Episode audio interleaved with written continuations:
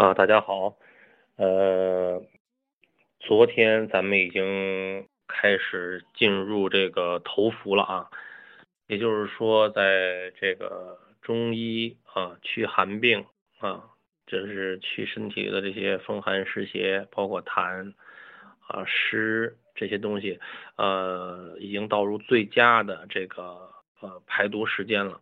呃，前期呢，大家伙儿呃在入夏的时候，我已经跟大家伙儿开始，呃，就是让大家伙儿开始慢慢的进入到这种运动状态啊，然后呢，运动量逐渐增加，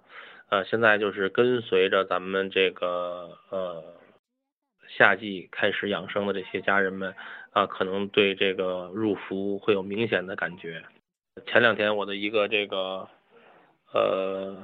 兄弟吧，比我岁数要小的啊，三十多岁，就已经开始觉得心脏不很舒服了啊，那个就是胸口憋闷呀，喘气儿费劲啊。呃，如果咱们大家伙在前期没有这个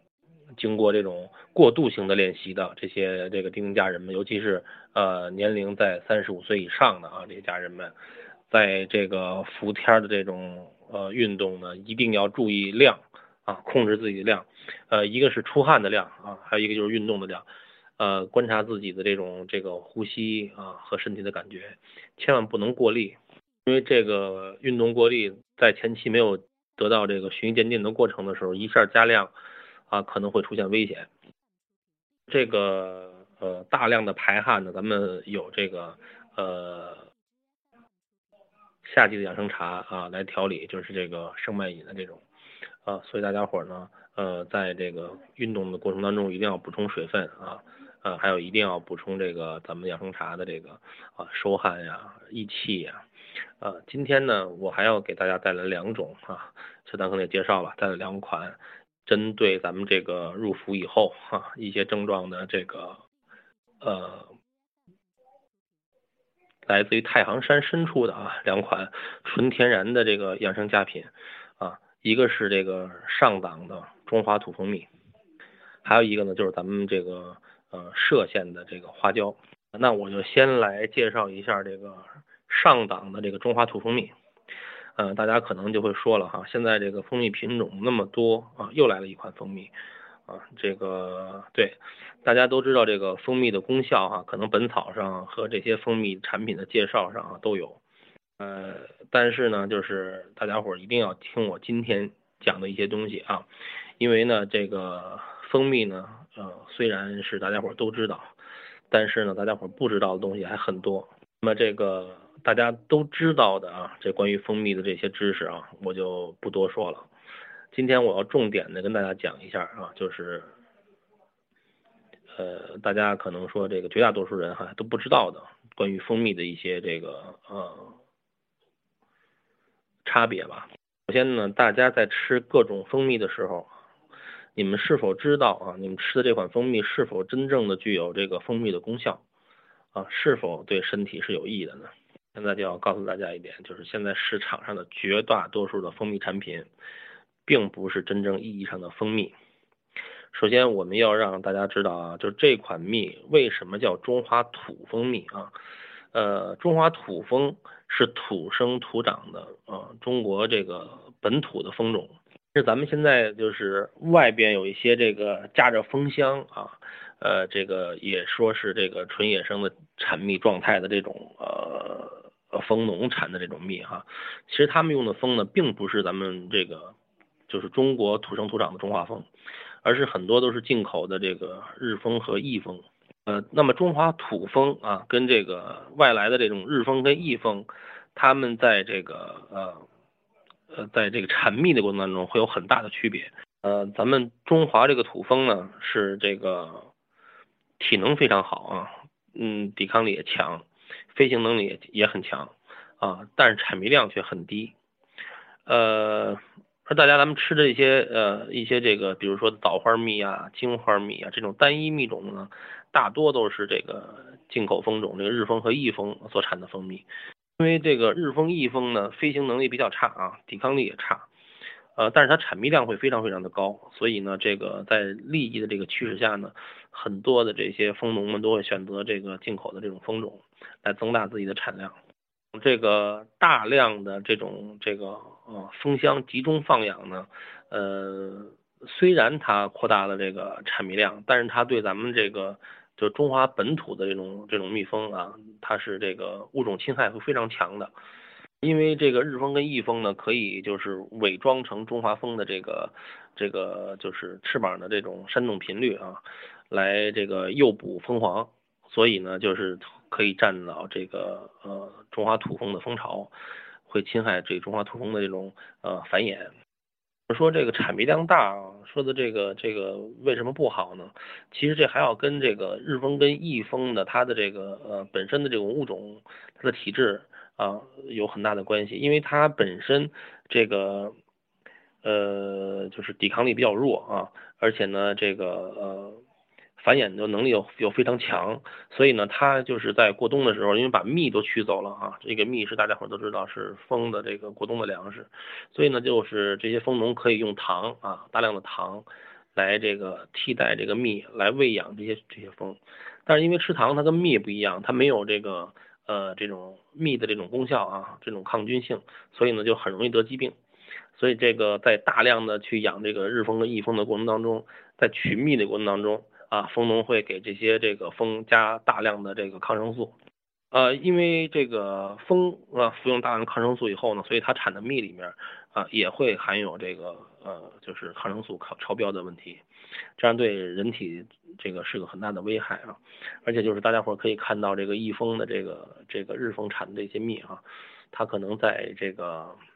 温度低的情况下就会结出很多的这种糖糖的这种呃结晶，而且呢会甜度会非常非常的高，这就是他们在大量喂糖啊导致的。前一段时间呢，因为我们在做这款产品的同时呢，也跟那个北师大的这一些检测的这个学科的专家啊，也讨论过这个蜂蜜的这些问题。因为他们呢给出的这个结论呢，是绝大多数的咱们这个市面上产的这些蜂蜜呢，那这个抗生素都超标啊，也就是说它的这个呃蜂种导致的啊没有办法。且呢，这个因为日蜂跟翼蜂的这种飞行能力比较差哈。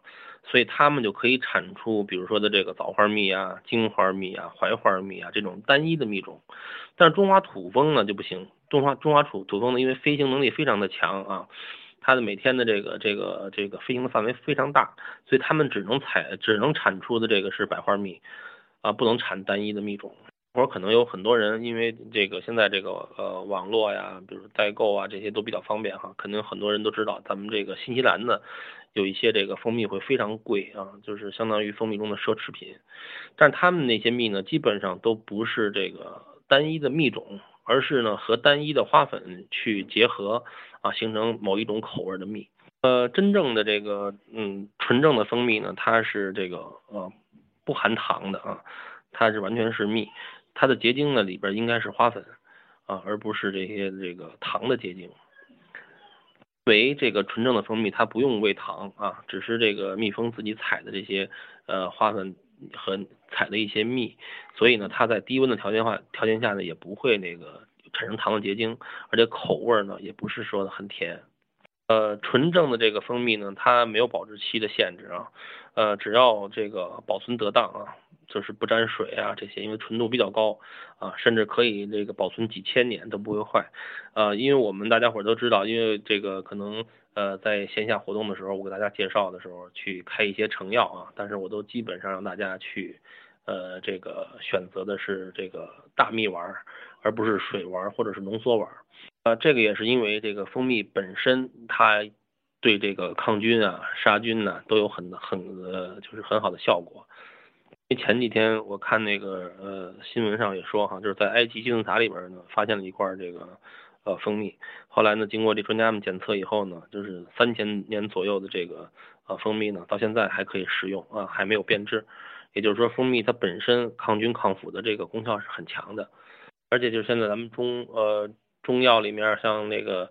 呃六几年的啊，或者是八几年的这个安宫牛黄啊，它可能会非常非常的贵。啊，但是呢，就是凡是能留存的这种，呃，丸药的，基本上都是蜜丸，然后水丸啊什么的，都是保存不了很长时间的。今天我推荐的这款这个上档的这个中华土蜂蜜呢，是咱们国家就是地理标志产品啊，有历史记载。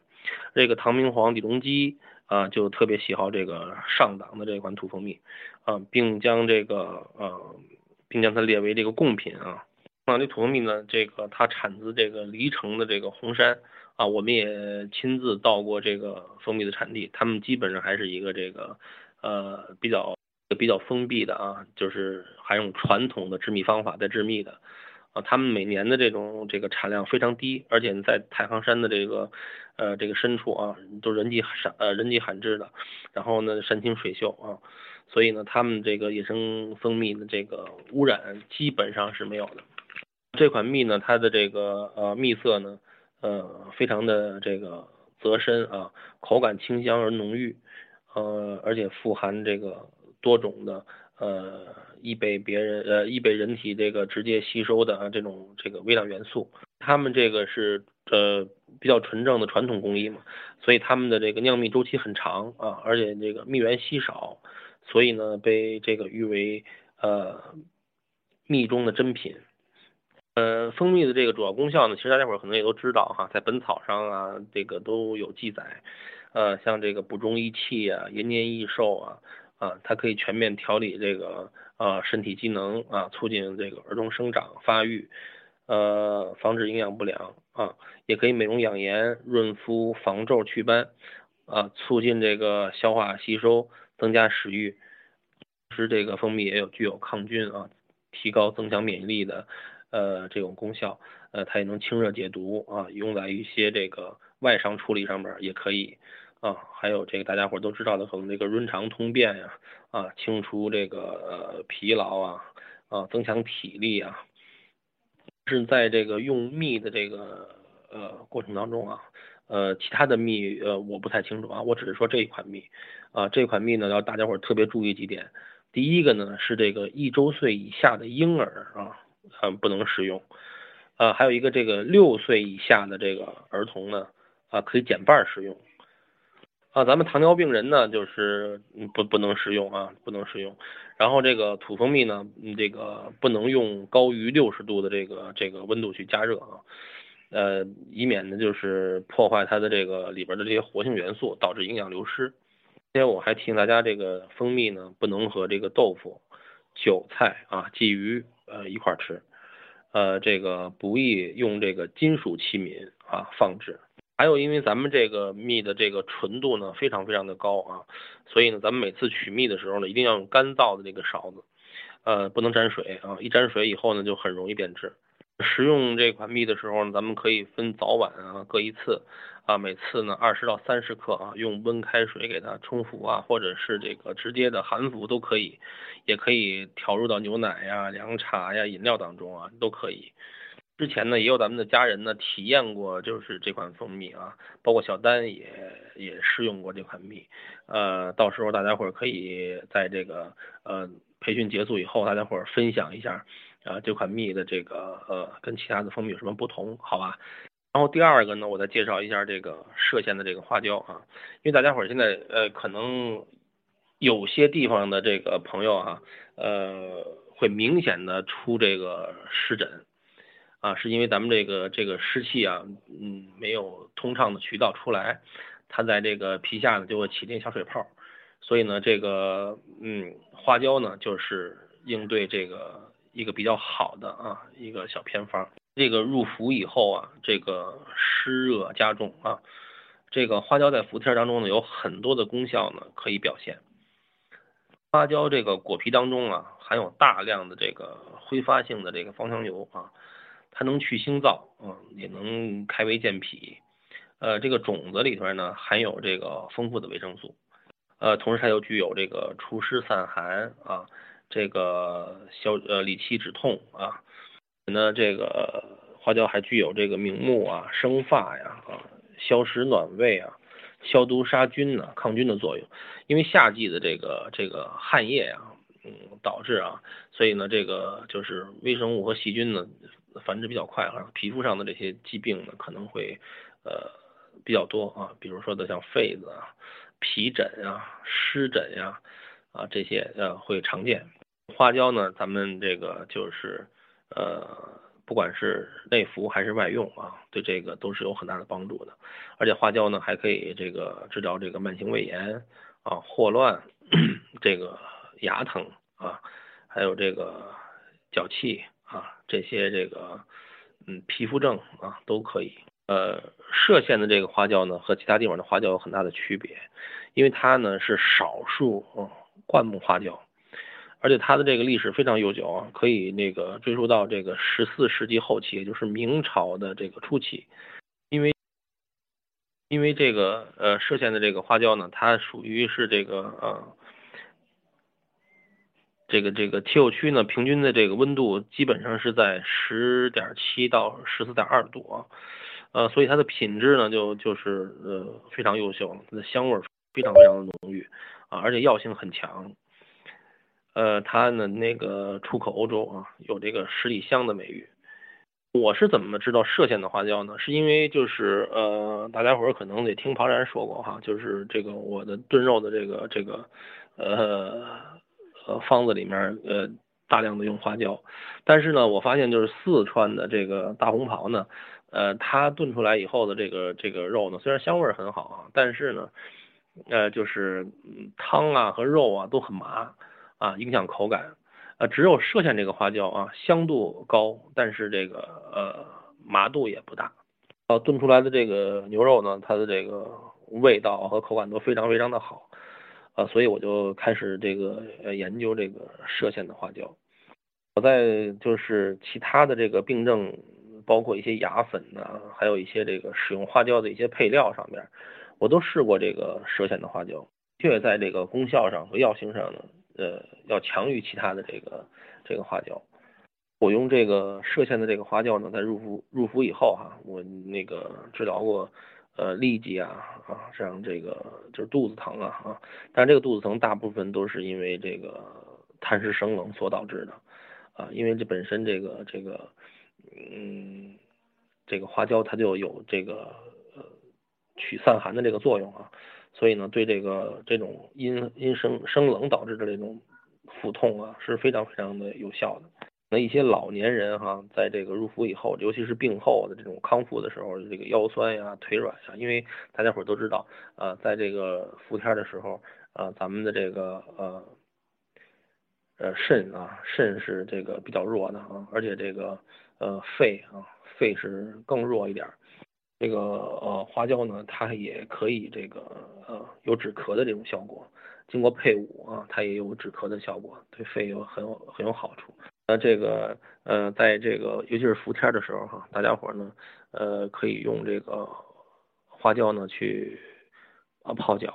这个花椒在这个季节泡脚的时候，它不光可以这个止脚气啊，呃还还有一个最重要的就是它可以呃稳定血压。因为它呢，那它有呃温通的这个作用啊，所以呢它又可以这个稳定血压。呃，今天呢还是因为时间的这个关系哈，我就不一一给大家伙介绍这些偏方了。呃，之后呢我会让那个小丹呢在咱们群里头把这些这个入伏以后啊，我会让小丹呢那个把这个一些小偏方呢发在咱们群里边哈，就是入伏以后针对一些病症，大家伙可以去呃这个使用一下啊，或者给身边的人去呃。转发一下都可以，呃，下面呢，我给大家伙儿就是多一点时间哈，让大家伙儿来呃对这个夏季的一些就是入伏以后的一些这个呃状况呢来提问啊，这个小丹现在可以让大家伙儿提问了。